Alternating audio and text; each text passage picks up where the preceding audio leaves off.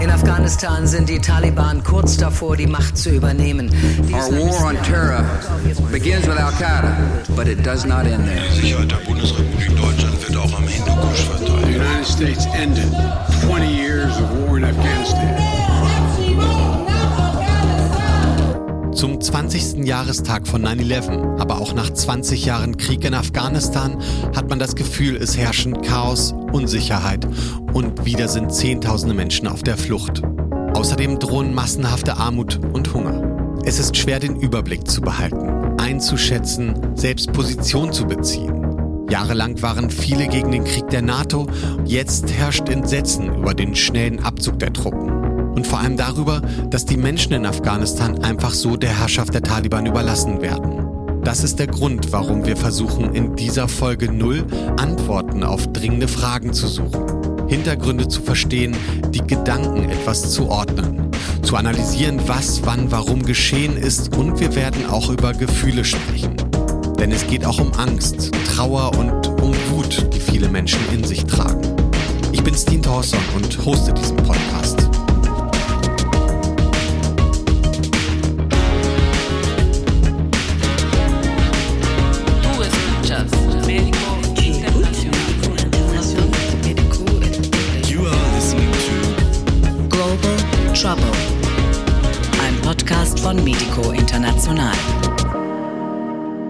Das ist Folge 0. Afghanistan ist überall. Es ist die Folge 0, denn wir haben eigentlich seit Monaten an einem Konzept für einen Medico-Podcast gearbeitet und an einer ersten Folge, die ganz anders sein sollte. Dann haben sich die Ereignisse in Kabul überschlagen. Und deshalb haben wir auch unsere Pläne über Bord geworfen und eine Spezialfolge produziert. In dieser geht es nur um Afghanistan, einem Land, in dem die Hilfs- und Menschenrechtsorganisation Medico International seit vielen Jahren Organisationen unterstützt, die sich für Demokratie, Emanzipation und Versöhnung einsetzen. Und diese Arbeit ist nun unterbrochen. Die Partnerinnen vor Ort sind in Gefahr. Viele Fragen stehen im Raum. Wie geht es jetzt weiter in Afghanistan? Was ist mit den tausenden Menschen, die es nicht rausgeschafft haben und nun akut bedroht sind? Es ist also eine Folge aus dem Handgemenge. Seit Mitte August ist viel passiert. Die Bilder von dem Chaos am Kabuler Flughafen bleiben. Von Flugzeugen und Helikoptern über der Stadt und auch von den Taliban, die nun überall im Land ihre Fahne hissen und das Islamische Emirat ausrufen. Ich spreche in dieser Folge mit Panis Musavi, eine deutsch-afghanische Feministin, über die Perspektiven von Frauen in Afghanistan und auch über ihre Wut auf westliche Staaten. Was wir halt wissen, ist, dass ähm, die Taliban jegliche Form von andersdenkenden Frauen sowie auch Männern, Männer, die auch halt Frauenaktivistinnen unterstützen, äh, in den nächsten Wochen und auch bereits jetzt äh, denunzieren, ähm, verhaften und ermorden. Und ich habe mit Thomas Seibert gesprochen. Er ist seit 2011 Afghanistan-Referent bei Medico.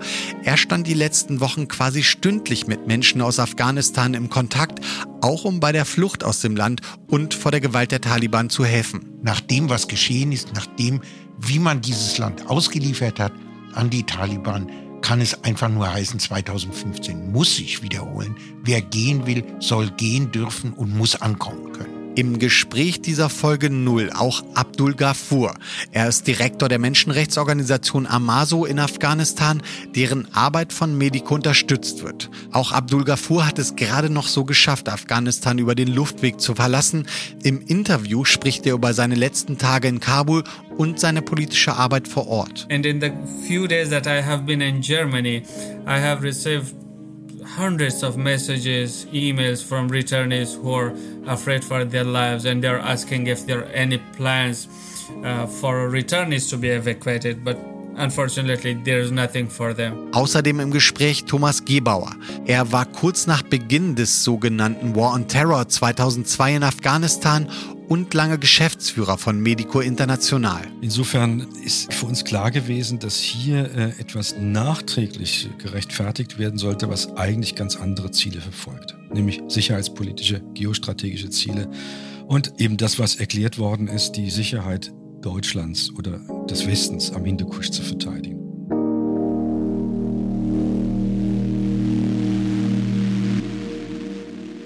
Als erstes habe ich mit Thomas Seibert gesprochen. Ich habe mich aufgemacht nach Frankfurt hier in die Zentrale von Medico und hier haben wir uns eigentlich ja so ein ganz nettes Studio eingerichtet. Du kannst mich gut hören so? Ja, sehr gut.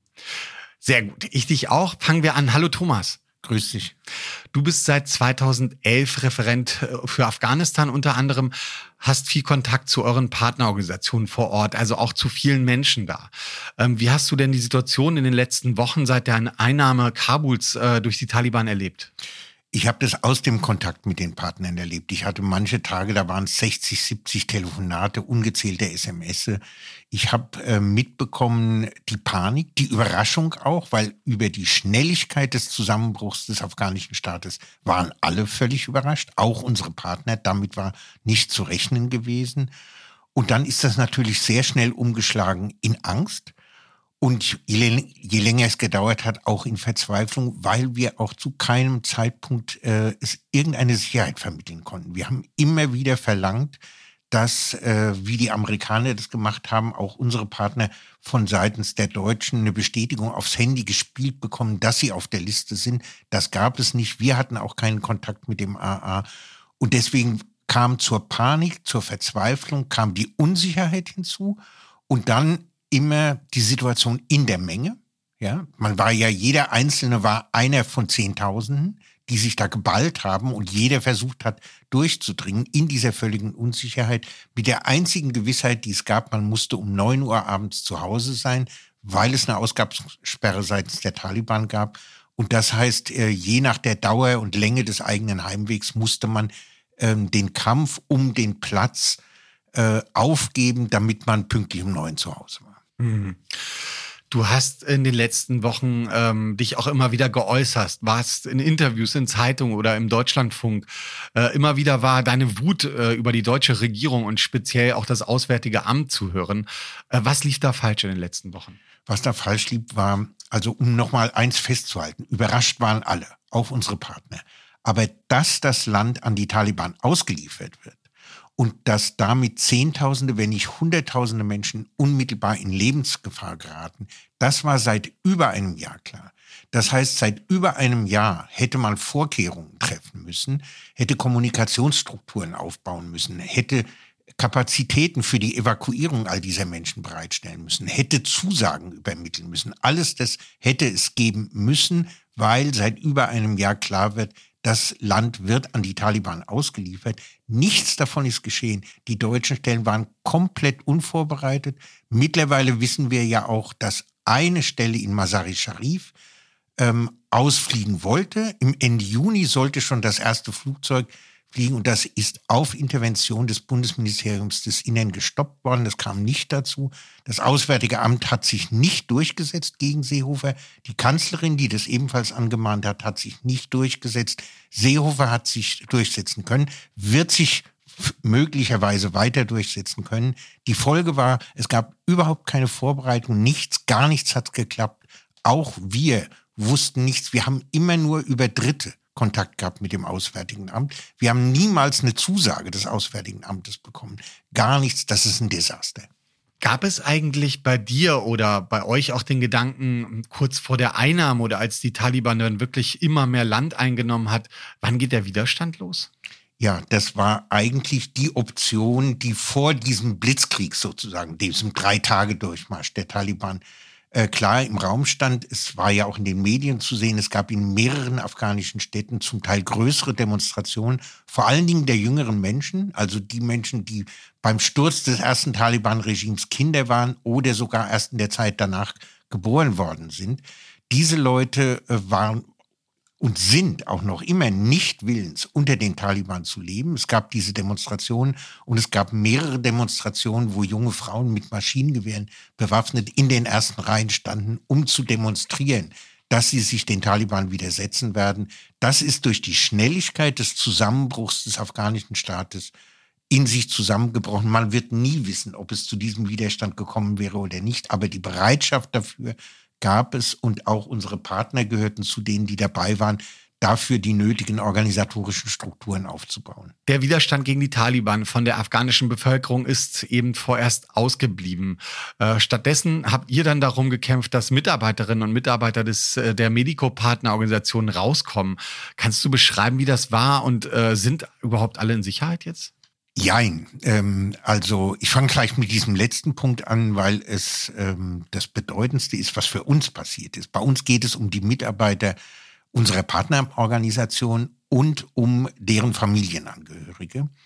Und äh, die haben eben auch tagelang diesen verzweifelten Kampf um Zugang in den Flughafen geführt und haben dann irgendwann entschieden, dass sie sich darauf nicht verlassen können und haben in einer Nacht- und Nebelaktion Busse angemietet für über 180 Leute in Kabul, sind mit diesen Bussen durch die Nacht nach Kandahar gefahren, wo die erste große Gefahr und gleichzeitig das erste große Glück war, dass sie nicht in irgendeinen Taliban-Posten gekommen sind, auf dem ein Kommandant gesagt hat, Schluss hier, sondern sie sind durchgekommen bis nach Kandahar. Sie haben dann organisiert über familiäre Verbindungen, dass dort für alle Leute genügend Privat-Pkw standen. Mit diesen Pkw sind sie nochmal zwei Stunden durch die Nacht nach äh, direkt zur pakistanischen Grenze, nach Spin Boldak, dem Übergang, und dort haben sie dann sich in Gruppen aufgeteilt, sind tatsächlich rübergekommen. Auf der anderen Seite wieder selbst organisiert, standen privat, also alles das, was der deutsche Staat eigentlich hätte tun können, die Leute selber gemacht. Privat-PKWs von Verwandten, die bereits in Pakistan leben. Und äh, dann sind sie nach Quetta gekommen, die Hauptstadt Baluchistan. Das ist die gefährlichste Gegend Pakistan, weil auch dort Bürgerkrieg herrscht mit mehreren Parteien. Und dort leben sie jetzt in einer Wedding Hall, das macht man für Hochzeitsfeiern, kann man diese Räume anmieten, große Festsäle, dort sind alle untergebracht. Die ersten zwei Tage mit zwei Toiletten für über 180 Leute. Äh, die Situation hat sich gebessert. Und das ist die gegenwärtige Situation. Jetzt verhandeln wir mit dem Auswärtigen Amt, dass sie aus Pakistan ausgeflogen werden und dass sie hierher kommen können, und zwar alle. Ähm, das heißt, die Mitarbeiter unseres Part unserer Partnerorganisation und deren Familien ähm, das, der Ausgang ist offen. Wir haben wieder keinen direkten Kontakt. Ähm, das muss jetzt sein. Darauf setzen wir. Und äh, ansonsten wird die Situation jetzt natürlich brenzlig, wenn man nach der ganzen Geschichte, die man im Rücken hat, das sind ja mittlerweile äh, bald 20 Tage, wenn man dann jetzt in einer Halle ist, wenn jedes Mal, wenn ich telefoniere mit irgendjemandem, der dort sein Handy hat, höre ich, wie laut es in diesem Raum ist mit 180 Leuten. Und das ist eine katastrophale Situation, die muss aufhören. Und ich sage das jetzt ausdrücklich nicht nur für unsere Partner, sondern das gilt natürlich für alle Menschen, die jetzt ihr Leben zu retten versuchen. Die müssen alle gehen können. Und deswegen ist das dümmste Gerede, das es im Moment überhaupt gibt, dieser Ver ich sage das jetzt direkt, dieser verbrecherische Satz 2015 darf sich nicht wiederholen. Nach dem, was geschehen ist, nach dem, wie man dieses Land ausgeliefert hat, an die Taliban kann es einfach nur heißen, 2015 muss sich wiederholen. Wer gehen will, soll gehen dürfen und muss ankommen können. Eine eurer Partnerorganisationen, mit denen ja du auch eng zusammengearbeitet hast, äh, ADO. Ähm, sie arbeiten ja viel mit Kultur, Theater, hatten ein Museum eröffnet mit einem ja riesigen Archiv zu Gewaltverbrechen. Ähm, vielleicht kannst du was zu der Arbeit von ADO äh, in Afghanistan sagen und auch warum die Mitarbeiter besonders gefährdet sind. Die Mitarbeiter sind besonders gefährdet, weil sie ihre Arbeit immer als eine politische Arbeit begriffen haben und eben nicht als eine bloß humanitäre Arbeit. Insofern waren sie für uns der ideale Partner. Und ähm, sie haben äh, kulturbasiert gearbeitet, das heißt mit Theater und haben angesetzt an den Konflikten, die allen anderen Konflikten zugrunde liegen. Das sind ethnisch-religiöse Konflikte, die etwas damit zu tun haben, dass die Idee der Schaffung eines afghanischen Staates aus der Kolonialgeschichte stammt. Das hat zu diesen unerhörten ethnischen Konflikten geführt zwischen über zehn verschiedenen ethnischen Gruppen. Und dort genau haben sie angesetzt, haben Leute unterschiedlichen Hintergrunds in Kontakt gebracht, dazu gebracht, auf Theaterveranstaltungen, die mehrtägig waren, über ihre Geschichten zu sprechen, sich gegenseitig ihre Geschichten auch vorzuspielen und damit erreicht, dass sich langsam ein Netzwerk bildet von Leuten, die sich aus diesen Hintergründen zu lösen vermochten, um gemeinsam die Versprechungen in die eigenen Hand, Hände zu nehmen, Demokratie, Menschenrecht, äh, Gleichheit der Geschlechter, die ähm, von den Interventionsmächten, auch von der Bundesregierung sozusagen ausgesetzt worden sind in Afghanistan, aber niemals umgesetzt wurden. Die Leute selber haben es getan. Das war die Arbeit, die Ardo gemacht hat. Und deswegen ist Ardo natürlich auch besonders gefährdet. Aber die Gefährdung gilt für wirklich 10.000 andere. Das möchte ich ausdrücklich nochmal sagen.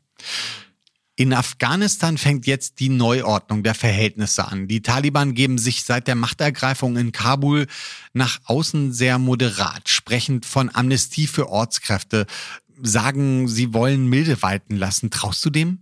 Ich traue dem nicht. Ich traue dem deshalb nicht, weil ich wirklich äh, seit Tagen und Wochen nicht mit einem Afghanen, nicht mit einer Afghanin gesprochen habe, die diesen Ankündigungen traut. Ähm, die Taliban sind tatsächlich keine homogene Masse. Das ist eine Bewegung, die in unterschiedliche Flügel gespalten ist. Die Ankündigungen, sich geändert zu haben, verhandlungsbereit zu sein, Amnestien gewähren zu wollen, Frauenrechte akzeptieren zu wollen, stammen im Wesentlichen von der Exilführung. Da sind Leute, die leben seit Jahren in Doha in Luxushotels, sind lange entfernt von dem, was äh, in Afghanistan on the ground geschieht. Es gibt einen starken jungen Flügel von Leuten, die allen aus den Madrassas kommen, die wirklich gläubige Taliban sind, die auch gezeigt haben, dass sie bereit sind, in den Kampf auf Leben und Tod zu gehen, deswegen auch anderen den Tod zu geben, die sich ihnen in den Weg stellen. Das ist das, was ähm, alle Leute, mit denen ich gesprochen habe, auch tatsächlich befürchten. Und wir müssen uns eines klar machen, wenn wir sagen, es ist aber doch unwahrscheinlich, das Land äh, geht auf eine Hungerkrise zu, das Land ist in einer prekären wirtschaftlichen Verfassung, das Land braucht internationale Gelder, die werden doch nicht so bekloppt sein. Und es gibt alle diese Leute, die das nicht wollen, die in den letzten 20 Jahren ein ganz anderes Leben geführt haben. Da muss man als allererstes sagen, auch wenn dieser Begriff jetzt ein Oberbegriff ist, den man sehr vorsichtig verwenden muss. Die Taliban-Bewegung ist im weitesten Sinn des Wortes eine faschistische Bewegung. Und es gehört zur Besonderheit faschistischer Bewegungen, genau solche irrwitzigen Projekte durchzuziehen. Ja, sie haben vor, dieses Land in ein Kalifat umzuwandeln, in ein islamisches Kalifat umzuwandeln und alle Kräfte zu brechen, die sich ihnen in den Weg stellen. Das ist das, was man als allererstes über die Taliban-Bewegung sagen muss. Dann kann man darüber sprechen, dass es unterschiedliche Flügel gibt. Und natürlich muss gesprochen werden, auch das ist klar.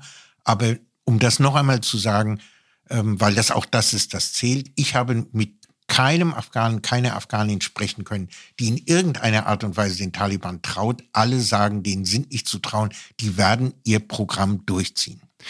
In den letzten 20 Jahren gab es ja auch innerhalb der Taliban Veränderungen. Sie haben gelernt, auch von ihrem Erzfeind, dem Islamischen Staat. Es scheint, dass sich da so eine Art Neo-Taliban herausgebildet hat, also die sich von dem national-chauvinistischen, pashtunischen Projekt verabschiedet haben, zugunsten eines dann rein islamischen Projekts. Stimmt das?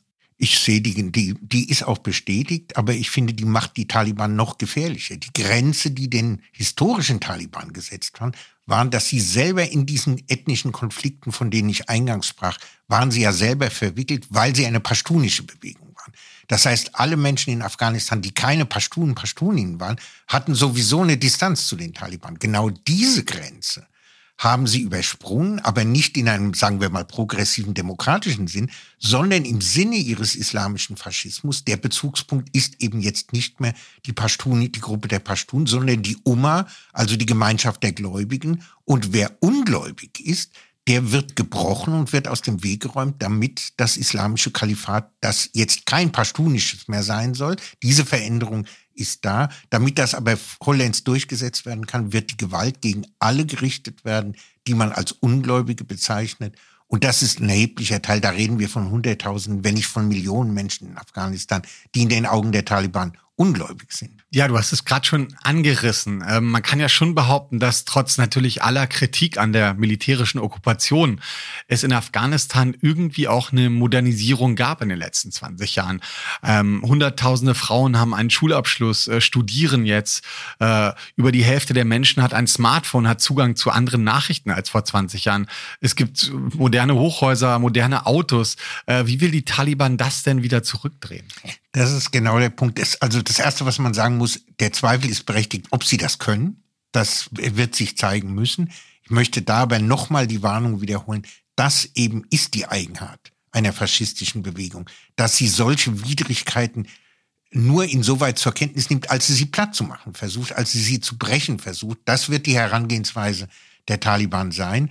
Niemand kann heute sagen, ob dieses äh, Regime sich halten wird. Es kann sehr gut sein, dass es schneller zusammenbricht, als wir alle denken, weil es ein Ding der Unmöglichkeit ist und weil es auch auf so viele Proteste und Widerstände stoßen wird und mit so vielen objektiven Schwierigkeiten äh, konfrontiert sein wird. Aber bis dahin werden Leute sterben. Es sind schon Leute gestorben und das wird zunehmen. Und das ist das Erste, auf das man sich vorbereiten muss, dass die Taliban versuchen, ihre Herrschaft jetzt mit Gewalt zu stabilisieren und durchzusetzen. Das wird der nächste Schritt sein.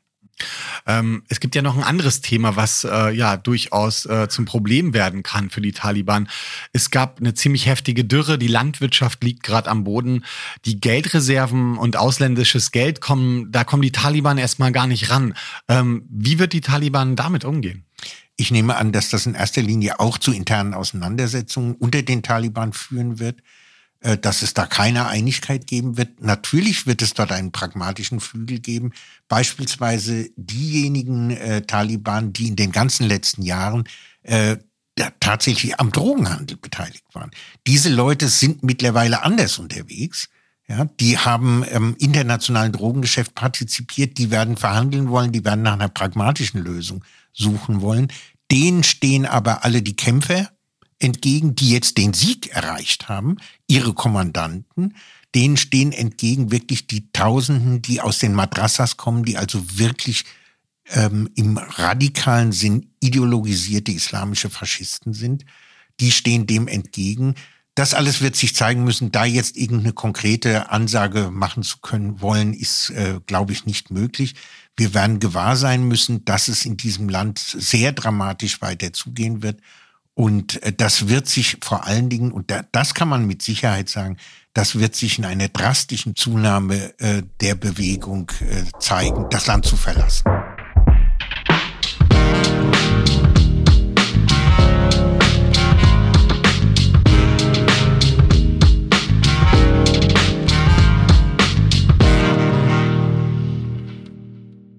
Okay, I mean, the idea is just to have uh, some sentences from you about the situation for the Afghan refugees in this camp among the last weeks.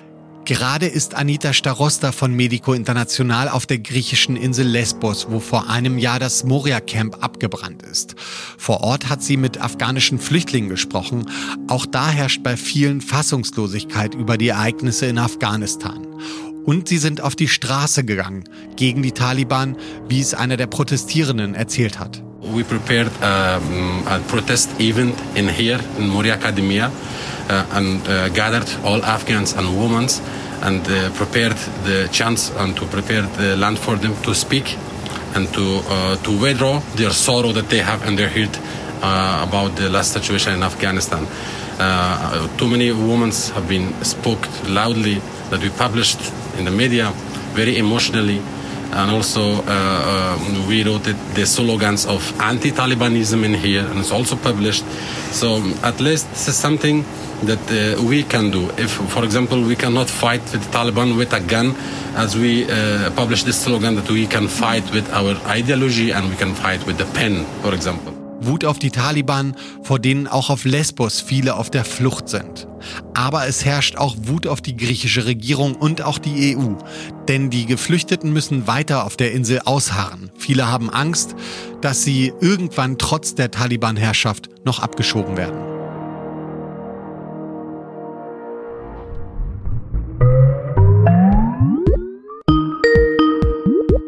Hallo? Hallo, Panis? Okay, let's give it another shot. Es tut mir leid, ich bin auch abgelenkt, weil ich habe zwei Frauen Sozialarbeiterinnen, mit denen ich in Kabul zusammengearbeitet habe und äh, die sind jetzt an der Grenze angekommen und jetzt fragen sie mich, soll ich nach Quetta, sollen wir nach Quetta mit zehn Leuten oder nach Peshawar?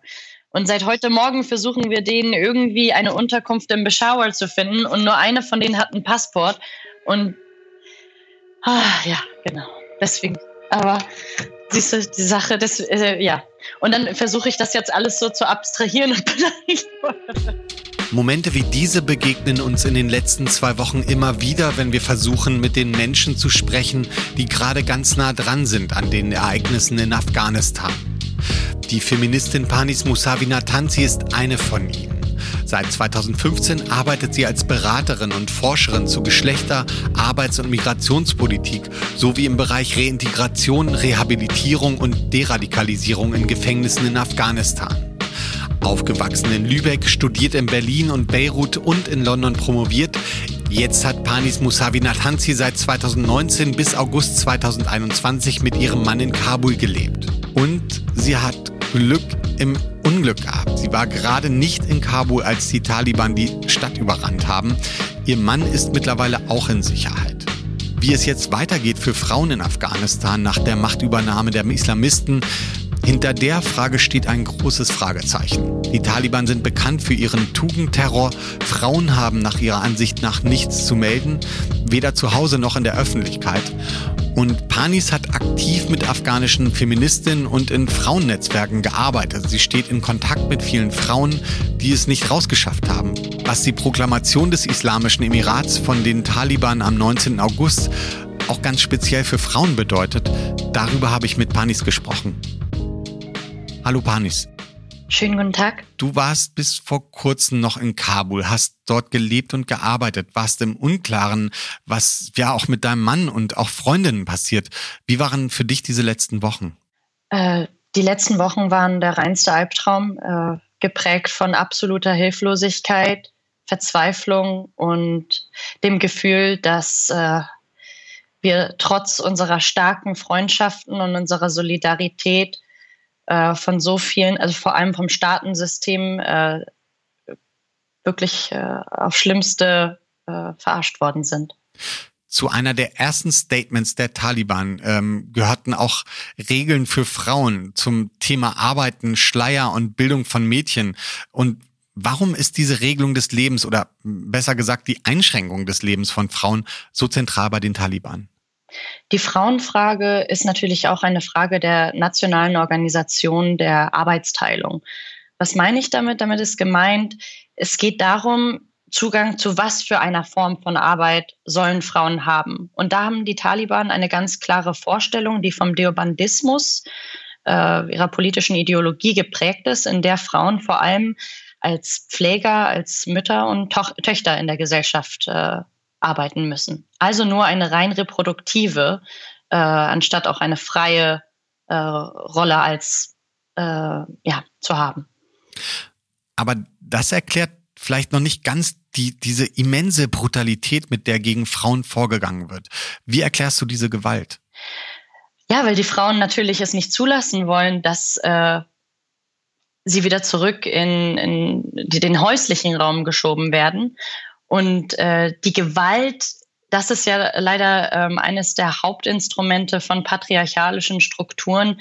Sie äh, kommen nicht unbedingt mit einem Willen, ein geregeltes Streitgespräch zu haben, sondern mit klaren Vorstellungen, wie sie sich halt die äh, Geschlechterverteilung in der Organisation von Arbeit äh, vorstellen. Und äh, wer diese Vorstellungen nicht äh, zustimmt, wird halt, dem wird mit Gewalt geantwortet. Du hast viel mit Frauen und Feministinnen in Afghanistan gearbeitet. Die Taliban geben sich sehr medienwirksam moderat, sagen, dass sich Frauen keine Sorgen vor ihrer Herrschaft machen sollten. Wie realistisch ist das eigentlich? Ähm, wir trauen denen überhaupt nicht. Äh, jetzt gerade sind wir in einer Umbruchphase, in der es sehr schwierig ist, überhaupt ein Statement abzugeben. Aber was wir halt wissen, ist, dass ähm, die Taliban jegliche Form von andersdenkenden Frauen sowie auch Männern, Männer, die auch halt Frauenaktivistinnen unterstützen, äh, in den nächsten Wochen und auch bereits jetzt äh, denunzieren, ähm, verhaften und ermorden. Was jetzt offen steht als Frage ist, wie sie sich gegenüber islamistischen Frauen verhalten werden, also inwiefern sie Frauen in den islamistischen Staatsapparatus integrieren werden, ähnlich wie die Islamische Republik Iran vor 40 Jahren. Das ist eine Frage, die jetzt offen steht. Es gab schon Berichte von heftiger Gewalt gegen Frauen seit der Übernahme der Taliban. Ähm, du selbst hast mir auch fast unerträgliche Nachrichten gezeigt. Was weißt du darüber? also wir arbeiten halt sehr nah mit meinen Kolleginnen, die für nationale und internationale NGOs gearbeitet haben. es gab sehr viele furchtbare Fälle. Also wir hatten einen Fall von ähm, Frauen, die äh, alleinerziehend sind. Äh, da sind Talibs äh, zu Hause vorbeigekommen und haben dann einfach auf eine 60 Jahre alte Mutter eingeprügelt, weil die ihre Söhne in Schutz nehmen wollte. Wir haben Fälle von Frauen, die verschleppt worden sind. Äh, wir haben äh, furchtbare Fälle von einer YouTuberin, die jetzt auch vor ein paar Tagen beispielsweise umgebracht wurde. Ähm, das ist jetzt nichts Neues, aber es nimmt natürlich zu. Es scheint ja in der Taliban auch verschiedene Fraktionen zu geben. Es gibt Berichte, dass die Führungsriege ihre ja, Fußsoldaten, gerade was den Tugendterror gegen Frauen angeht, auch nicht so richtig unter Kontrolle bekommen. Stimmt das so?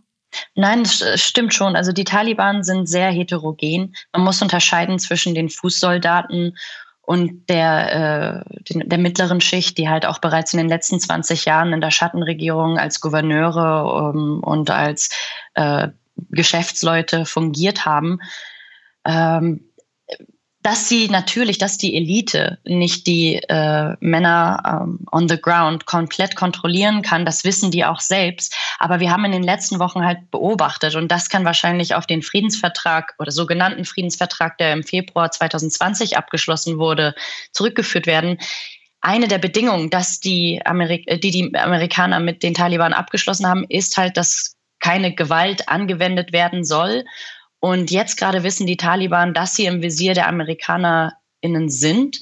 Und sobald sie einen Fehltritt machen, könnten die Amerikaner natürlich jederzeit mit jeglicher Form von Gewalt, vor allem Drohnenangriffe, äh, darauf antworten. Aber ob sie das jetzt im Sinne der Bevölkerung, der Zivilbevölkerung machen, ähm, das steht in den Sternen. Eine Frage, die ich ziemlich vertrackt finde. Man ist auf die Straße gegangen gegen den Krieg vor 20 Jahren. Jetzt geht man ja fast dafür auf die Straße, weil die USA und die NATO-Truppen die Menschen einfach im Stich lassen. Wie stehst du heute zu dem Einsatz der NATO in Afghanistan? Der Abzug der US-Truppen wurde ja erwartet. Aber dass die USA im Rahmen der sogenannten Friedensgespräche Afghanistan so betrügen, in diesem Maß und mit den Leuten, die sie vorher selbst kriminalisiert haben, ähm, einen sogenannten Friedensvertrag abschließen, in dem Frauen äh, also wirklich keinerlei Rolle gespielt haben, noch die Regierung von Rani, zeigt einfach, dass der NATO es anscheinend auch ziemlich egal war, wie sie jetzt aus diesem Konflikt rauskommt. Und es, also unter uns ist, ist es einfach absoluter Betrug. Wir fühlen uns nicht nur betrogen, wir fühlen uns belogen und äh, es ist sehr schwierig, diese Wut jetzt auf eine in einem geregelten Streit wirklich äh, kontrolliert äh, in etwas Produktives umzuwandeln, was Menschenleben rettet. Um den 20-jährigen Militäreinsatz in Afghanistan zu legitimieren, wurde auch immer die Stärkung der Rechte von Frauen hervorgehoben. Ähm, daher kommt auch der Begriff Embedded Feminism, also aus dem Militärischen. Ähm, wie hat sich die Situation der Frauen in den letzten Jahren ähm, verändert? es gibt da eine Professorin, eine feministische Geopolitikerin, die heißt Jennifer Flurry. Professor Flurry hat die Form, wie Geschlecht äh, verwendet wird oder ausgenutzt wurde in den vergangenen 20 Jahren, äh, verglichen mit einer Form von Währung. Ähm, es war einfach auch ein sehr gutes Geschäft für NGOs, für lokale und internationale Beratungsfirmen und für Regierungen, um Gelder zu investieren in ein Projekt, das sie niemals ernst genommen haben. Transnationale Feministinnen wiederum haben seit 2001 ganz klar beschrieben, dass Frauen zwischen Hammer und Amboss, wie Denise Candioti es 2007 beschrieben hat, feststecken. Das heißt zwischen ähm, diesem liberalen Willen, Frauenrechte umzusetzen, aber halt vermeintlicher Wille und äh, wiederum islamische Kulturen und islamische Formen von Rechtsprechung, die in diesem Prozess absolut negiert wurden und mit denen sich halt nicht auf eine kritische Weise auseinandergesetzt wurde. Ähm, was wiederum auch nicht neu ist, sondern ein Phänomen, das wir seit Ende des 20. Jahrhunderts beobachten können. Dieser Konflikt zwischen Tradition und Moderne und wie der auf der rechtlichen sowie politischen Ebene tatsächlich umgesetzt werden kann im Sinne der Frauen. Aber es gab ja auch Verbesserungen, was die Geschlechterfrage und Frauenrechte angeht. Vor allem Frauen stehen anders in der Gesellschaft da, haben studiert, sind durch soziale Medien und Internet vernetzt und kommen an ganz andere Informationen. Ähm, auch du hast zu dem Thema Frauenrechte in Afghanistan gearbeitet, kennst viele Feministinnen. Ähm, wie leicht wird es denn für die Taliban sein, das jetzt wirklich einfach wieder so zurückzudrehen? Also sie machen es ja bereits. Ich meine, allein in den vergangenen Wochen haben wir gesehen, dass das bezieht sich jetzt nicht nur auf Frauen, sondern auch auf Männer. Aber vor allem Frauen haben sich natürlich in den häuslichen Raum zurückgezogen aus absoluter Angst und sind untergetaucht. Viele, die vor allem Journalistinnen, Künstlerinnen. Diese Angst ist auch absolut berechtigt, weil die Fußsoldaten der Taliban äh, sind gewaltbereit man wird vielleicht jetzt nicht irgendwie sofort werden nicht alle erschossen, aber einfach die Willkür, mit der die Taliban die Straßen regieren, sorgt für eine so extreme Angst, dass man dann einfach tatsächlich nicht mehr das Haus verlässt. In den vergangenen Tagen kam es immer wieder zu kleineren Protesten von Frauen in verschiedenen Städten. Was weißt du darüber? Also diese Frauen, die in Kabul und Herat vor allem in den vergangenen Tagen auf die Straßen gegangen sind, das sind absolute Heldinnen.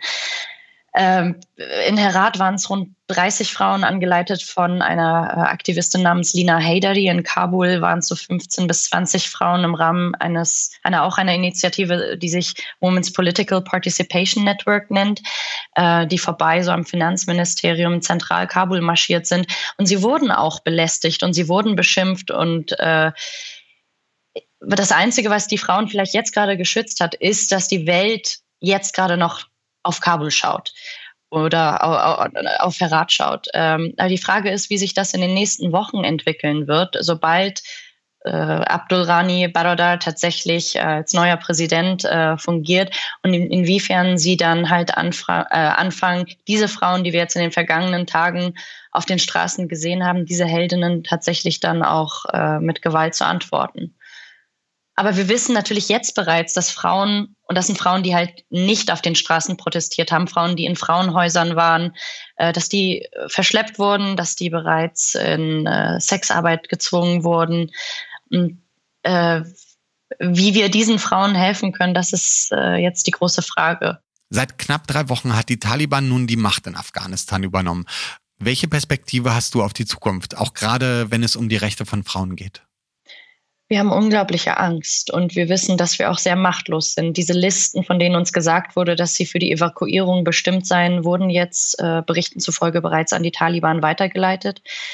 Und die Willkür der Taliban ist uns allen bekannt. Also ob sie nun, wie sie diese Listen dann nutzen werden, äh, an Checkpoints, ähm, ob sie sich tatsächlich an ihr Abkommen mit den AmerikanerInnen halten werden und die MenschenrechtlerInnen, die JournalistInnen sowie äh, NGO-Mitarbeitende durchlassen oder nicht. Ähm, das ist eine unglaubliche Angst, die uns begleitet. Und ähm, wir sind auch sehr hilflos. Also Öffentlichkeitsarbeit und politische Arbeit sind jetzt so die einzigen Mittel, die wir haben. Aber ob sie tatsächlich dann Lebens Leben retten werden, äh, das sieht sehr äh, pessimistisch aus und äh, das ist, was uns tatsächlich fast äh, in den Wahnsinn treibt.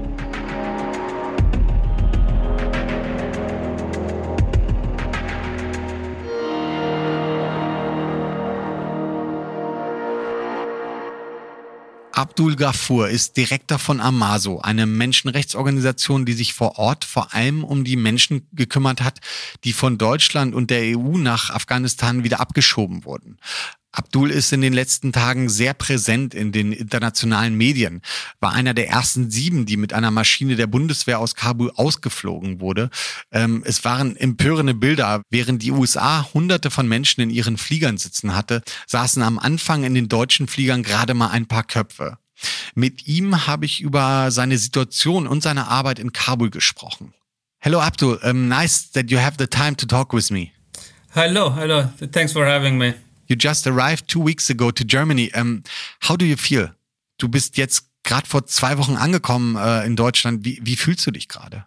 Uh, to be honest with you, it still feels a little weird uh, because I can't still cope with the fact that Afghanistan was literally handed over to the Taliban and Uh, millions and thousands of people have been homeless uh, all around Europe, neighboring countries. So, yeah, it will take some time for me to digest what uh, I have been through personally and the rest of Afghans have been. From here, it all looked very chaotic and, and very violent as well. Uh, how could you go to the airport? In diesem Chaos, uh, wie bist du überhaupt zum Flughafen gekommen? Uh, well, it was chaos to be honest with you, but uh, uh, yeah, uh, with the help of uh, Medico International, which was a very huge help, other activists, other organizations, uh, yeah, took me 11 to 12 hours in order to get inside the airport. uh, because there were thousands of people, Taliban were shooting at them. There were Taliban killed near the airport. There were people who were being killed but for me, because I didn't have any other choice but to get out of Afghanistan due to the nature of my work and everything, uh, it was dangerous for me to step back. So I just, yeah, uh, got the patience to wait for 12 hours until I managed to get inside the airport and I was evacuated many people who were uh, deported back to Afghanistan are afraid now. The official Taliban discourse seems very moderate, but how dangerous is the situation for them now? Ähm, viele Geflüchtete, die wieder nach Afghanistan abgeschoben wurden, haben nun Angst vor der Taliban. Wie gefährlich ist die Situation? Uh, it is actually very dangerous for those who have been deported or those who have chosen to return voluntarily. It doesn't matter. Uh, because for Taliban, to the eyes of the Taliban, they are infidels because they have stayed in Europe for many years. They have changed their lifestyle. They're not praying anymore. They have been drinking alcohol. And many other, uh, yeah, things are told to the returnees. Uh, that's why it is very, very dangerous for those who have returned to Afghanistan. And in the few days that I have been in Germany, I have received hundreds of messages, emails from returnees who are afraid for their lives and they're asking if there are any plans uh, for returnees to be evacuated. But unfortunately, there's nothing for them. In the last six years, you worked with Amazo. Um, can you tell me a bit about your work there?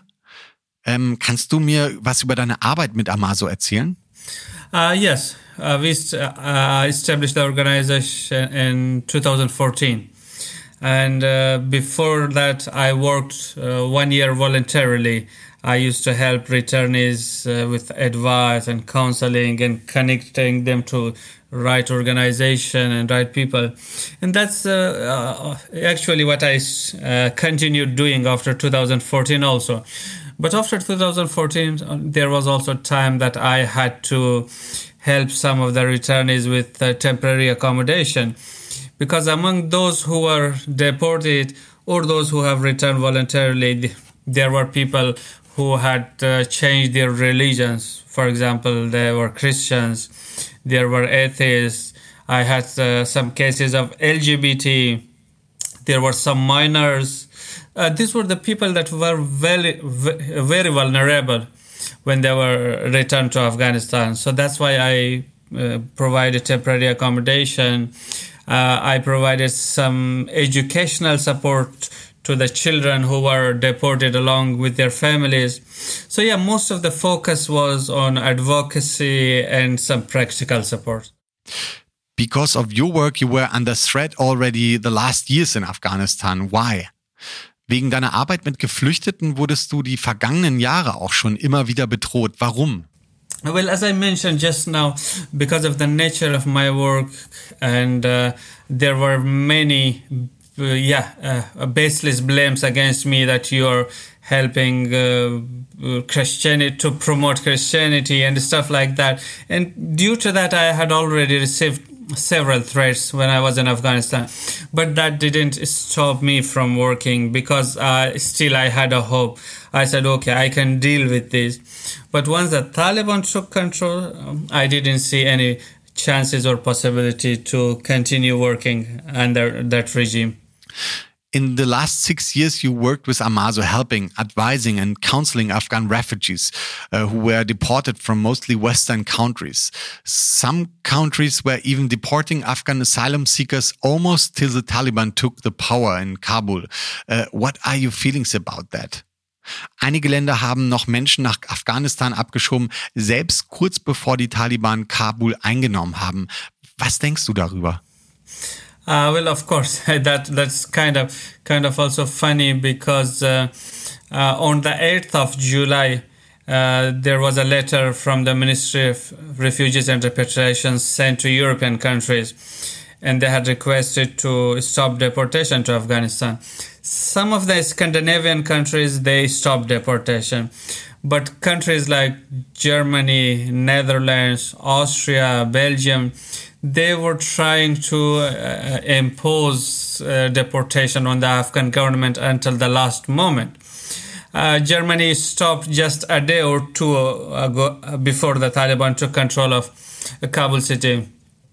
But Austria and Belgium were yeah, it's still pressurizing and putting pressure on the Afghan government to uh, accept deportation. So, which is of course uh, uh, not not something we can expect from uh, European countries. Do you have hope, or do you think all the democratic process of the last years is lost? Die Zukunft Afghanistan sieht ja ziemlich unsicher aus.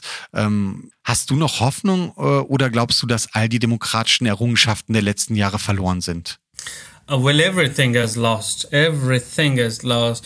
The hope that the people had, the millions and billions that were used on the security forces, the millions that was used on promoting women's rights, promoting minority rights, everything is lost. Everything has gone back to zero, and I uh, I don't have any hopes that uh, it will change under the, the Taliban, because I follow up with people who are still in Kabul, who are still in Afghanistan, and Taliban have already started their atrocities. They are beating women because they were are, are wearing jeans. Not only women, men there was a case of this boy who was beaten up by Taliban because he was not wearing uh, the normal Afghan dress. Uh, minorities are under threat. Just a few days ago, they, they killed uh, 14 Hazaras who uh, had uh, who were from the resistance force, but they had surrendered and they had put uh, down their guns and everything. But again, they were killed. There was an innocent girl killed. Uh, so we're following up, and until now, we do not see any change in Taliban, but we see uh, a more bad side of them that we haven't seen before. Abdul hat eben von seiner Arbeit mit Returnees in Afghanistan erzählt, also mit Menschen, die aus Europa abgeschoben wurden. Es geht auch um Menschen, die über sogenannte Rückkehrprogramme zurückgekehrt sind. Solche Programme hat die Bundesregierung in den letzten Jahren massiv gefördert. Schließlich klingt freiwillige Rückkehr humaner als Abschiebung. Doch was heißt hier eigentlich freiwillig? Ähm, wie diese Programme funktionieren und wie sie Menschen dazu bringen, dorthin zurückzukehren, von wo sie einst geflohen sind. Genau darum geht es in dem kritischen Recherche- und Dokumentationsprojekt Rückkehrwatch von Medico International. Vor wenigen Tagen ist die Webseite www.freiwilligerückkehr.de online gegangen. Dort finden sich auch Beiträge zu Afghanistan, zum Beispiel auch von Abdul über die Schicksale von sogenannten freiwilligen Rückkehrern vor Ort. In einem anderen Beitrag berichtet Samina Stumann vom Afghan Refugees Movement, dass Behörden in Deutschland enormen Druck erzeugen, damit Leute zurückkehren. Von einer freiwilligen Rückkehr kann somit fast in keinem Fall die Rede sein. Thomas Gebauer ist quasi ein Urgestein von Medico International und er hat die Entwicklung der Organisation sehr mitgeprägt. Über 40 Jahre war er dabei, davon 22 Jahre als Geschäftsführer. Zwischen 2001 und 2011 war er auch Koordinator für Afghanistan. Und 2002, also kurz nach 9-11, da war Thomas Gebauer auch vor Ort, also als bereits der sogenannte War on Terror begonnen hatte. Angeführt von den USA, unterstützt von der NATO und auch von Deutschland. Das war die Begründung vom damaligen SPD-Verteidigungsminister Peter Struck. Die Sicherheit der Bundesrepublik Deutschland wird auch am Hindukusch verteidigt. Darum ging es also. Wenig später flogen dann die Bomben auf Afghanistan. Zehntausende Menschen kamen in den folgenden Jahren ums Leben. Ich kann mich erinnern, 2001 war für mich ein Jahr, ja, was mich sehr politisiert hat. Die Anschläge am 11. September in den USA, dann der folgende Krieg. Ähm, wir sind damals auf die Straße gegangen gegen die Militärintervention in Afghanistan, sind nach München zur Sicherheitskonferenz und dann auch in Berlin bei der Großdemo gegen den drohenden Irakkrieg bei dem Bush-Besuch 2002. Bereits im November 2001 hat auch Medico mit dem internationalen Aufruf für ein sofortiges Ende des Krieges gegen Afghanistan vor dem Risiko eines noch größeren militärischen, moralischen und politischen Desasters gewarnt. Unterzeichnet damals von zahlreichen Nobelpreisträgerinnen, Schriftstellern, Menschenrechtlern und Wissenschaftlerinnen. Für diese Folge null, die Sonderausgabe zu Afghanistan, bin ich nach Frankfurt gefahren, auch um mit Thomas Gebauer zu sprechen. Hallo Thomas, ich freue mich, dass wir die Zeit gefunden haben. Hallo Sten, wunderbar. Thomas, du warst damals in Afghanistan. Die US-Truppen waren schon vor Ort. Die ersten großen Bombardierungen der NATO-Streitkräfte hatten schon stattgefunden und Al-Qaida war bereits vertrieben. Ähm, kannst du dich an die Stimmung erinnern damals? Ich kann mich sehr gut an die Stimmung erinnern. Das war eine äh, für mich sehr eindrückliche Situation, eine Mischung aus auf der einen Seite äh, Hoffnungen, auf der anderen Seite aber auch Befürchtungen. Die große Frage aller, mit denen ich damals zu tun hatte, war, was kommt? Was kommt auf uns zu? Wie wird die Zukunft werden? Ähm, das äh, spiegelte sich auch im Stadtbild. Äh, wir sahen überall die, die, die, die, Zerstörungen, also die Ruinen aus den zurückliegenden 30 Jahren Krieg. Die haben ja viel länger angehalten schon. Und äh, für mich war es immer unklar, sind das jetzt die Ruinen, die von der Vergangenheit zeugen, also von der Gewalt, die in der Vergangenheit existierte, oder von dem, was kommen wird. Du oder auch ihr mit Medico International, ihr habt euch sehr früh gegen den Krieg in Afghanistan ausgesprochen. Gleichzeitig habt ihr euch mit Medico International dafür entschieden, in ja auch irgendwie diesem Fahrwasser der Militärintervention vor Ort mit Partnerorganisationen zusammenzuarbeiten. Warum? Naja, ich meine, äh, wir äh, für uns ist, äh, ist klar gewesen und äh, ich glaube, das gilt auch nach wie vor, dass äh, mit militärischen Mitteln solche Konflikte nicht zu lösen sein werden. Äh, damals ging das auch nicht und das hat eigentlich noch nie funktioniert. Ich meine, man kann schauen, wie oft die USA irgendwo in der Welt interveniert sind äh, und äh, praktisch alle sind äh, daneben gegangen. Das Scheitern war letztendlich von Anfang an klar. Aber muss man deshalb in dieser Situation dann den Menschen, denen man zur Seite stehen kann, nicht zur Seite stehen? Das ist die große Frage, die wir hatten. Und da äh, wir im Kontakt waren mit Menschen, die uns auch ähm, äh, mit Partnerinnen und Partnern aus Afghanistan, die uns auch um äh, Unterstützung gebeten haben, haben wir für uns entschlossen, beschlossen, das zu machen. Wir, wir arbeiten dort und wir arbeiten dort ähm, so, wie es äh, nicht anders möglich ist, auch in anderen Situationen. Immer darauf drängend, unabhängig zu bleiben, also keine gemeinsame Sache mit Militärs zu machen und immer darauf drängen, dass, äh, dass äh, wir äh, zivilgesellschaftliche Akteure vor Ort, Basisbewegungen, Menschen vor Ort unterstützen, die ähm, an dem großen Ziel der Umsetzung von, von menschenwürdigen gesellschaftlichen Verhältnissen arbeiten. Was waren für dich die entscheidenden Momente oder Ereignisse, bei denen dann wirklich auch klar wurde, ein drittes demokratisches Moment neben Militärintervention oder Taliban-Herrschaft erscheint eigentlich gar nicht mehr realistisch. Das war eigentlich relativ äh, früh klar. Ich meine, es beginnt ja letztendlich schon mit der Entscheidung im Bundestag. Damals ist ja äh, beschlossen worden, Soldaten an den Hindukusch zu entsenden aus Solidarität mit den USA nicht mit der afghanischen Bevölkerung. Die afghanische Bevölkerung ist erst ins Spiel gekommen, als dann der Militäreinsatz in Solidarität mit den USA in der Öffentlichkeit hier gerechtfertigt werden musste. Da war auf einmal dann äh, von den äh, Interessen der, der, der, Mädchen die Rede und von, äh, von, den, äh, von den Frauenrechten und, äh, und äh, von der Verbesserung der Trinkwasserversorgung in den Dörfern und so weiter. Alles Dinge, die vorher ja niemanden interessiert hatte. Und äh, insofern ähm, ähm, ist klar, für uns klar gewesen, dass hier äh, etwas nachträglich gerechtfertigt werden sollte, was eigentlich ganz andere Ziele verfolgt. Nämlich sicherheitspolitische, geostrategische Ziele. Und eben das, was erklärt worden ist, die Sicherheit Deutschlands oder des Westens am Hindukusch zu verteidigen. Also dass von dort aus kein Terror mehr für die Welt ausgeht. Ähm, das zweite Moment, was äh, mich oder was uns sehr skeptisch gestimmt hat, war ähm, äh, die damals in aller Öffentlichkeit auch gepriesene Loya Jirga. Äh, du erinnerst dich, da gab es ja dann äh, dieses große Zelt, was mit äh, Unterstützung der deutschen Bundesregierung äh, aufgebaut worden ist, wo Vertreterinnen und Vertreter aus allen Landesteilen zusammenkommen sollten, um über die Zukunft von Afghanistan zu beraten. Das klang gut, das war ein wunderbarer äh, Ansatzpunkt, aber kurz bevor dann äh, die Beratungen losgehen sollte, kam der amerikanische Sonderbeauftragte, Herr Khalisat, mit einer Liste von 50 äh, Namen und sagte, und die kommen jetzt äh, über mein Ticket auch noch da rein. Die sind also nirgendwo bestimmt gewesen. Das waren die Warlords hauptsächlich, die alten Kriegsherren, die Kriegsfürsten, die mächtigen Leute. Und da war klar, dass, äh, äh dass äh, das, was äh, Demokratieentwicklung hätte bedeuten können, letztendlich an dieser Stelle schon verraten worden ist. Du hast einen großen Widerspruch immer wieder thematisiert.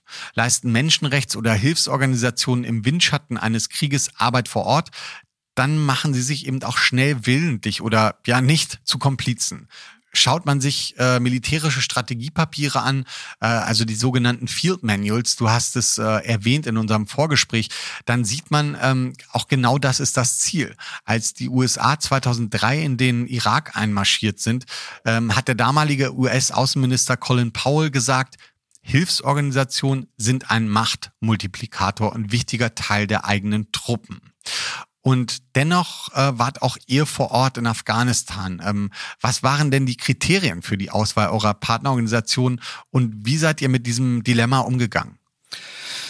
Das Dilemma ist äh, richtig beschrieben und ähm, das ist eins, was, und das zeichnet ja ein Dilemma aus, was man eigentlich nicht, äh, nicht äh, beseitigen kann. Man kann sich nur versuchen, innerhalb eines solchen Dilemmas einigermaßen klug bewegen, ähm, zu bewegen. Ähm, wir, wir haben in all den äh, Jahren immer auf Unabhängigkeit gedrängt und haben keine unserer Aktivitäten mit Militärs vor Ort abgestimmt. Wir haben im Gegenteil äh, darauf gedrängt, dass wir ähm, davon unabhängig sind, dass wir ähm, ähm, als, als ähm, NGOs oder als äh, Hilfsorganisationen mit den Partnern vor Ort äh, uns äh, immer fernhalten von Soldaten. Ne? In Afghanistan ähm, ähm, gab es eine, eine, eine verrückte Entwicklung, die äh, würde ich gerne kurz schildern. Ich meine, man erinnert sich daran, dass äh, die Soldaten seiner Zeit entsandt worden sind, auch die Kräfte der Bundeswehr, mit dem Argument, man müsse sowas wie eine Sicherheits- eine, eine Sicherheit aufbauen, um dann als, äh, als Voraussetzung dafür, dass überhaupt sowas wie eine soziale Entwicklung oder wie Entwicklung in Gang gesetzt werden kann.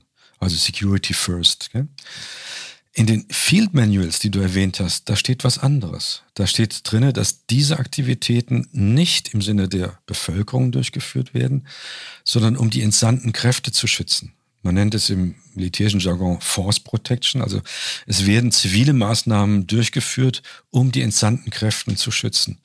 Aus militärischen Überlegungen. Es werden dadurch, wird das Umfeld der entsandten Kräfte ähm, pazifiziert. Die Leute werden ruhig gestimmt. Man versucht sie auf seine Seite zu ziehen. Und dann hat man auch mehr Möglichkeiten, es steht auch in den Field Manuals drin, äh, mehr Informationen zu beschaffen also Intelligence zu machen und sowas. Das sind alles Dinge, die in den, äh, in den militärischen Planungsstäben tatsächlich auch so ähm, äh, formuliert sind und äh, in der Praxis auch umgesetzt werden. Wenn man das genau anschaut, dann ist genau das Gegenteil von dem, was ich anfangs gesagt habe, der Fall. Dann ist, sind, ist es nicht mehr, sind nicht mehr die Soldaten, äh, die die Voraussetzung für zivile Entwicklung schaffen, sondern es ist die zivile Maßnahme, die den Militäreinsatz stabilisiert. Ja? Also eine Verkehrung letztendlich dessen, was in der Öffentlichkeit gesagt worden ist und was auch viel in den Medien transportiert worden ist. Und da haben wir als Hilfsorganisation hier in Deutschland immer darauf hingewiesen. Was nicht heißt, dass man nicht dann trotzdem in Dienst genommen wird. Dieses Instrumentalisieren findet immer statt. Das ist das Problem jeder Hilfe. Also ich meine, wenn wir in einem anderen Land helfen, da gibt es auch Machthaber, die sich, die froh sind, dass sie jetzt sich nicht um die Versorgung von Menschen kümmern müssen, äh, weil es dann eben Leute von außen übernehmen. Hm.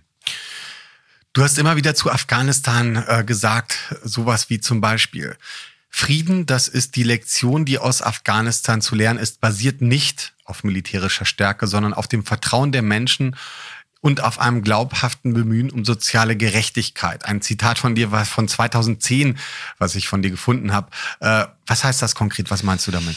Ja, das führt eigentlich zu einer, ähm, zu einer grundlegenden Überlegung, die äh, uralt ist. Also ähm, man kann das im Alten Testament bei den Propheten finden, man kann es bei Karl Marx finden, ähm, die Geschichte, eine Geschichte von Klassenkämpfen. Also solange es irgendwo in der Welt Ungerechtigkeiten und äh, Ungleichheiten diesen Ausmaßes gibt, gibt es auch Gewalt, gibt es auch Konflikte, Auseinandersetzungen. Äh, auch die Gewaltforschung hat sich damit auseinandergesetzt und kann sehr schlüssig nachweisen, dass äh, Menschen äh, in den Regionen, in den Situationen anfällig werden, sich gewalttätigen Organisationen anzuschließen, wenn es ähm, einen Mangel an Ressourcen, am Zugang zu Ressourcen gibt. Und das meint nicht nur materielle Ressourcen, sondern das meint auch Mangel an Anerkennung, Mangel an Perspektiven. Also wenn man für sich keine Chancen mehr sieht, wird man irgendwo äh, bereit sein, äh, gegen die Verhältnisse aufzustehen. Ähm, nicht immer im Sinne der Durchsetzung von Gerechtigkeit, sondern oft auch im Sinne der falschen Überlegungen. Also dann wird man irgendwo eben Teil von fundamentalistischen Kräften, von religiösen und so weiter. Ähm, dieses Problem ist bekannt ja? und äh, insofern ist ja auch diese Vorstellung, dass erst Sicherheit hergestellt werden muss, um soziale Entwicklungen zu schaffen, völlig unsinnig. Das ist auch in all den Jahren, als ich angefangen habe, bei Medico zu arbeiten, nie der Gegenstand gewesen, weder bei Medico noch bei den anderen Organisationen. Uns ging es immer darum, soziale Entwicklung first und dann gibt es möglicherweise auch Frieden. Und wie realistisch ist das? Soziale Gerechtigkeit in einer Region, die völlig zerstört ist, wo wirtschaftliche Entwicklung nahezu unmöglich scheint. Und das in einer ja kapitalistisch eingerichteten Welt, wo ganz andere Regionen, die ohne Krieg trotzdem verarmen und keine Zukunft mehr möglich scheint. Soziale Reformen auf Weltmaßstab, obwohl mittlerweile ja sogar Südeuropa oder Teile der USA schon den Status von Entwicklungsländern haben. Also scheint das realistisch? Also die Frage ist natürlich berechtigt und beschreibt ja nur ähm, sag mal, die Größenordnung dieser Herausforderung, die vor uns liegt. Aber ich sehe dazu eben keine Alternative. Also wenn ein Satz äh, richtig ist, there is no alternative, dann an dieser Stelle. Gell? Weil ähm, entweder die Welt findet Formen, das kann auch länger dauern, sowas wie einen sozialökologischen ähm, äh, Umbau zu bewerkstelligen und dazu zählt auch die Überwindung der sozialen Ungleichheit und der sozialen Verunsicherung von Menschen. Entweder das gelingt oder es wird weiter krisenhaft gehen, weiter sich krisenhaft weiterentwickeln, äh, mit äh, Fluchtbewegungen, mit, äh, mit, äh, Klimazerstör mit Klimakatastrophen und Zerstörungsprozessen aller Art. Dann wird der Planet zu Zug um Zug unbewohnbarer. Und der Druck auf die vielleicht noch äh, bewohnbaren Regionen wird immer größer werden und die Gewaltverhältnisse werden immer größer werden. Also ich glaube, dass, ähm, dass äh, hier eindeutig und für alle nachdrücklich klar gemacht werden muss, auch in solchen Situationen wie in Afghanistan, dass grundsätzlich andere Strategien einge, äh, überlegt werden müssen und auch eingeschlagen werden müssen. Es wird nicht so weitergehen. Und das ist, glaube ich, die Lehre, die man aus all diesem Scheitern in Afghanistan oder in, jetzt aus den Klimabränden und den Zerstörungsprozessen ziehen muss. Es ist höchste Eisenbahn, hier zu einer anderen Form von Globalität zu kommen und die muss sich gründen auf Ausgleich, auf globale Institutionen, auf politische Zugänge, auf politische Lösungen und nicht auf militärische und auch nicht auf karitative. Vielen Dank, Thomas. Über das Thema, wie viel Reform ist überhaupt möglich innerhalb des Kapitalismus und wann braucht es dann doch eine ordentliche Revolution und eine Weltkommun, darüber ließe sich in einem Streitgespräch in einer anderen Folge dieser Podcast-Reihe bestimmt gut reden. Das war unsere Folge 0 mit dem Titel Afghanistan ist überall. Ein Versuch aus dem Handgemenge, die Lage zu schildern, Entwicklungen besser einzuordnen und Kommendes, auch Drohendes besser einschätzen zu können. Wir haben Hintergründe und Analysen gehört und auch persönliche Schilderungen von dem, was meine GesprächspartnerInnen in den vergangenen Tagen und Wochen gehört und erlebt haben. Auch wenn wir diese Folge sehr spontan und mit wenig Vorbereitung produziert haben, hoffe ich, hoffen wir, es ist uns gelungen, zumindest in einigen Fragen etwas mehr Klarheit zu verschaffen. Damit verabschiede ich mich und schon bald kommt dann die nächste Folge, dann die Folge 1 des neuen Medico-Podcasts Global Trouble. Gerne weitersagen, weiterleiten und auch abonnieren.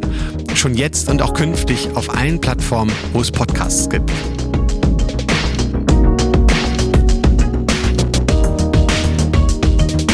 Global Trouble ein Podcast von Medico International. Produktion, Musik und Sounddesign Max Stern. Redaktion Radua Khaled Ibrahim, Christian Selzer, Mario Neumann, Noemi Sorgo.